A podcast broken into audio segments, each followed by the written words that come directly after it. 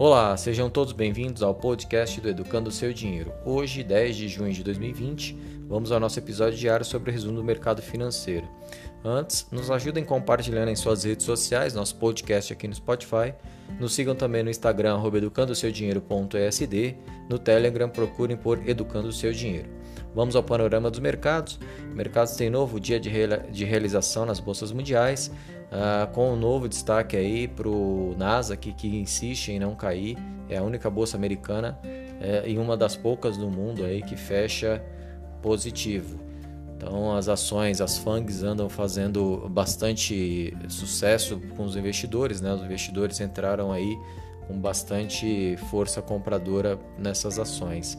Mercados basicamente na espera da reunião do do FONC, o Comitê de Política Monetária do Banco uh, Central Americano. O resultado saiu é que a manutenção da taxa de juros permanece em 0,25%. O presidente Jerome Powell reforça que a manutenção dos estímulos uh, para recuperação econômica será mantido para os próximos meses e que a estimativa do, do, Banco Central americano é que o PIB americano deve cair em torno de 6% em 2020. O petróleo hoje opera com recuperação na parte da tarde. Ah, na parte da manhã ele chegou a cair aí na casa de 2%, após o estoque de petróleo nos Estados Unidos ter saído. Uh, saiu até um pouco fora do, do que o mercado estimava. Uh, o mercado estimava uma queda no estoque de 1,7 milhões, na verdade saiu com um acréscimo de 5,7 milhões de barris.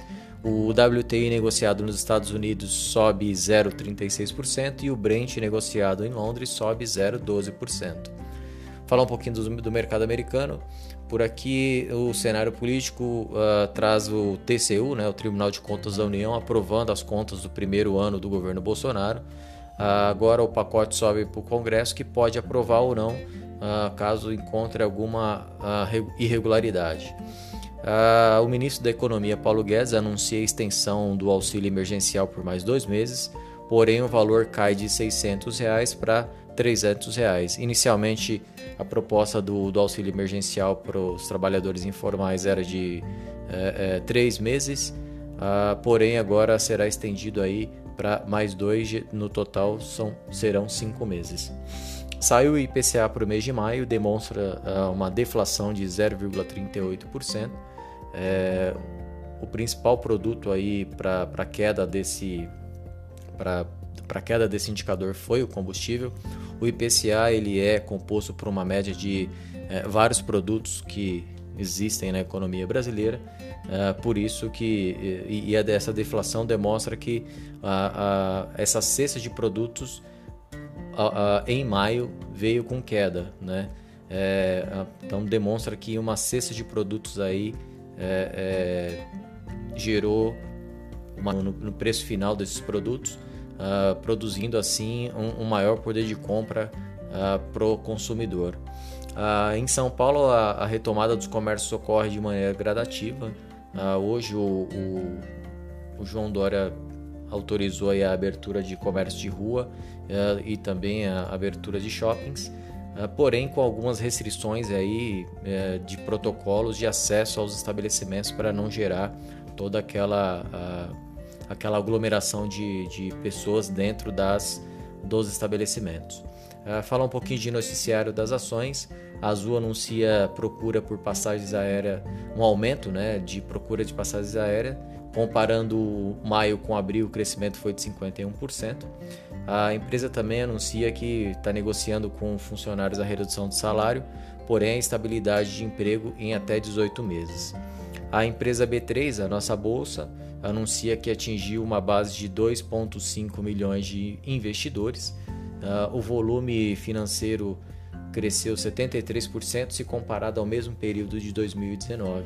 Então isso demonstra, eh, já dados já vinham demonstrando que investidor pessoa física era a, a grande, o, estava fazendo grande volume na bolsa a, já desde o final do ano passado. Isso aí só corrobora para esse crescimento do, do mercado aqui no Brasil. A Embraer anuncia nova suspensão temporária para alguns engenheiros a medida deve impactar entre 500 e 1.000 funcionários aí. A suspensão pode chegar até 5 meses. porém não haverá redução de salário. Uh, falar um pouquinho de dólar, o dólar hoje sobe novamente, fecha com alta de 1,5%, cotado a 4,94. Uh, o dólar volta a se valorizar aqui no Brasil depois de, um, de uma forte queda aí já nos últimos 10 dias. É, por hora, essa região abaixo dos 5% aí, até uh, abaixo dos 5 reais e até os 5 reais deve ser testada nessa correção, né, nessa nessa subida que ele vem dando aí já desde segunda-feira. Por hora a gente acompanha quais serão os próximos movimentos da moeda. Falar um pouquinho de índices mundiais. Hang Seng na China fecha com leve queda de 0,03. Xangai fecha em queda de 0,42, fecha em leve alta de 0,15. Alemanha fecha em queda de 0,70, Londres queda de 0,10. França queda de 0,82, Espanha queda de 1,14, Itália queda de 0,86, Portugal queda de 0,88. Mercados americanos, Nasdaq sobe 0,67, S&P cai 0,53, Dow Jones cai 1,04. O nosso mercado aqui, o nosso Ibovespa fechou com queda de 0,13, cotado a 94.685 pontos. Uh, o índice trabalhou no dia é, no campo negativo aí praticamente o dia todo. Chegou a fazer máxima naquela região de ontem, naquela região dos 97,645. A partir daí caiu, realizando forte. Uh, fez mínima em 94.665 pontos uh, e demonstra aquela correção que a gente esperava no curto prazo, que não, né, que era uma região bem forte aí, que era a região dos 97.500 pontos. Uh, o, o, índice pode vir buscar ali a casa dos 89 mil pontos nessa correção iniciada ontem. Se passar, pode chegar aos 85 mil. Caso ele volte a subir, 100 mil pontos será o próximo alvo. Uh, falar um pouquinho de maiores altos e maiores baixas do, do índice Bovespa. A B2W fechou com alta de 5,82, a Magazine Luiza alta de 2,67, a Vivo alta de 1,73, TOTUS alta de 1,37 é, Minerva Frigoríficos alta de 1,03%.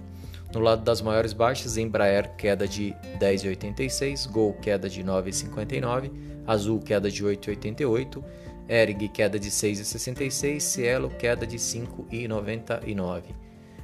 As demais blue chips do índice, o Itaú fechou com queda de 4,13, o Bradesco queda de 4,13, Petrobras queda de 1,93 e a Vale queda de 1,52. Amanhã não haverá pregão. A bolsa decretou como feriado, mesmo depois de toda aquele, aquela antecipação de feriados por parte da, do João Dória, né? o governador é, de São Paulo. Uh, talvez essa realização que a gente viu um pouco mais, mais brusca no dia de hoje é por conta desse feriado de amanhã. Alguns investidores costumam não, não querer carregar grandes posições quando se tem um feriado assim. Sexta-feira haverá negócio. Amanhã a gente não fará aqui o nosso boletim diário. Sexta-feira a gente volta por aqui. Tenham todos um ótimo fim de dia e um ótimo feriado.